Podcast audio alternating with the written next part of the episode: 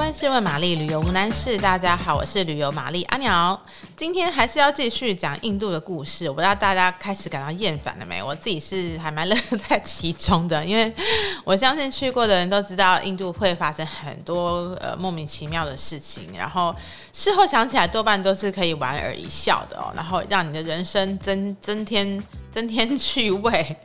当然当下的时候可能不这样觉得。那我今天要讲的是，也许比较浪漫一点，也许浪漫中突然又出现转折，变得很怪异，但是这就是印度。呃，我要讲的是在印度的沙漠省拉贾斯坦省呢，最西边靠近呃巴基斯坦边境的地方呢，呃有一个地方叫做斋沙漠，那英文就是 Jaisalmer。那它通它又有金色城市之称，为什么呢？因为其实。你知道沙漠就是黄沙滚滚嘛？那这个城市的中心呢，是呃一个古老的堡垒，所以呃在拉贾斯坦有拉贾斯坦省有很多堡垒，因为他们这边的人就是在阶级来说有很多是战士，以前就是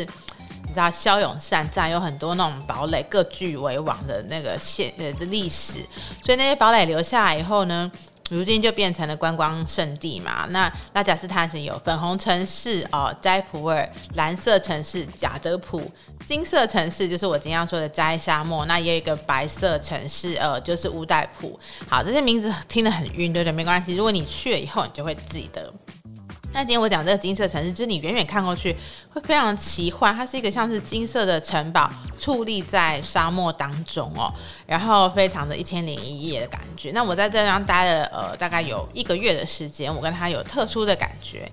大家来这边呢，通常会找一个城堡里位在城堡里的呃 guest house 的旅馆，然后呃住在里面住个几天，那你就可以。每天从那个高高的窗户这样子看出去，然后俯瞰整个金黄色的城市，这真的是呃非常奇妙。我在那个呃伊朗也有一个城市，呃也看过类似的奇奇观，我不知道是不是。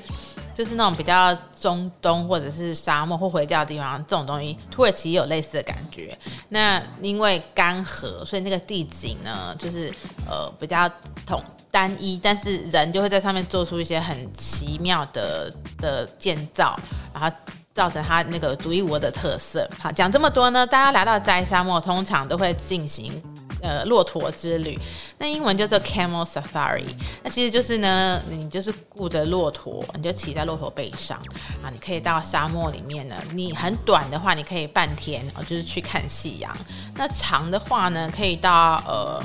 三天，也可以到一个礼拜。那通常一个礼拜就是从 A 地移到 B 地。这样子一个一个就是纵走之旅这样，那我那时候就进行了三天的骆驼之旅，你就是兴致勃勃说哇，觉得好浪漫，好好三毛，好有异国风情哦。那其实大概 大概第一天的晚上，你就会觉得屁股有点不太行，因为你坐在骆驼背上，呃，当然是有那个鞍带，有而不是鞍带，有一个类似像马鞍的东西挂在骆驼背上，以至于你不会跌下来。然后脚有个地方可以扣环那样，然后可以踩。可是呢，因为骆驼就是骑起来会这样晃来晃去，所以屁股到后来大概半天以后，屁股就开始疼痛，大腿内侧也会疼痛。然后其实基本上你在落沙漠里面走也没有干嘛，因为没有景点嘛，沙漠就是看过去就是那样子，所以你就会从 A 地移到 B 地，然后午餐时间到了，你就呃。下下骆驼背，然后那个那个随行的印度人，他就会做菜给做饭给你吃，吃一吃，喝完了午后茶，再上背，然后再摇摇晃晃，再晃了三个小时，呃，五点了啊，再下背，然后就准备吃晚餐。那晚上就躺着，他们有带那个呃被垫啊，就是床垫跟也比较阳春的床垫跟棉被。那你就可以躺在沙漠里露天睡觉。那在沙漠里露天睡觉是不是真的有那么浪漫？我是觉得还蛮不错的，因为嗯、就是很安静，然后因为沙漠里没有光害嘛，所以星星可以看得很清楚。那风有时候会刮得头有点痛，以及就是那个棉被，你想说不知道多少人睡过。然后呢，有时候那个沙漠的旁边的土堆，呃，旁边的沙堆会有那种小甲虫，有时候也会有流浪狗。所以你睡觉的时候听到稀稀疏疏，就是脚步声这样子。那当然，现在已经有很多奢华的等级，好比说你是可以睡在帐篷里面，以及就是呃，反正你要多奢华就有多奢华。你沙沙那个沙漠里也可以吃，也可以烤肉，也可以喝酒。那我那时候就是选一个我想要那种 接地气的感觉，我要很阳春、很刻苦的靠自己，所以我就呃选了一个露天，然后 躺在地上。那我觉得这个一个晚上、两个晚上很不错啦。那但是到后来就想说，好了，可以立刻载我回城市了，谢谢。因为如果你是自己一个人去，你可以跟人家并团，那呃也不见得有那么多话好聊的时候嘛，你就会觉得。天呐，就是一种漫漫无无止境的感觉，然后屁股又痛得要死，然后呃，就是在那边等等，每天这边等吃等睡而已哦。那当然，现在想起来，我觉得大概两天一夜是很够的。那其实后来我也跟这些在沙漠的朋友、旅馆老板跟骆驼，我都称他们骆驼男孩，成为好朋友。那我觉得他们的生活形态是我们很难想象，因为他们就是带着那个游客在沙漠这样走，因为他们他们本身是没有骑骆驼，他们就牵着骆驼在地上走。所以就很辛苦，因为夏天就是天气热的时候，沙漠也是很严酷、很怎么样、很令人难耐的嘛，就又干又热。然后他们就这样子要一直走，一直走。那他们的他们的一生，他们的职业就是这样子漫无目的，应该不能说漫无目的，就是说带着客人在山里、沙漠里走走走，然后满足客人浪漫的想象。当然是赚钱，可是呃，就是我觉得很辛苦啦。那我觉得比较难忘是有一个男孩，他跟我说他的故事，就是说。他就说：“哎呀，我有个女朋友是法国人，什么什么的，因为他们都会觉得自己，也许有些女性欧洲、欧美的女生来，然后跟他们呃，就是谈的感情回去。那我不知道女生怎么想，男生就会说，嗯，她是我的法国女友，她是我的德国女友，或者美国女友、澳洲女友这样。那我每次听到这，我心里想说，呃，你有问过女方的感受吗？他有把你当男朋友吧？那那我觉得是沙漠男孩一心一厢情愿。”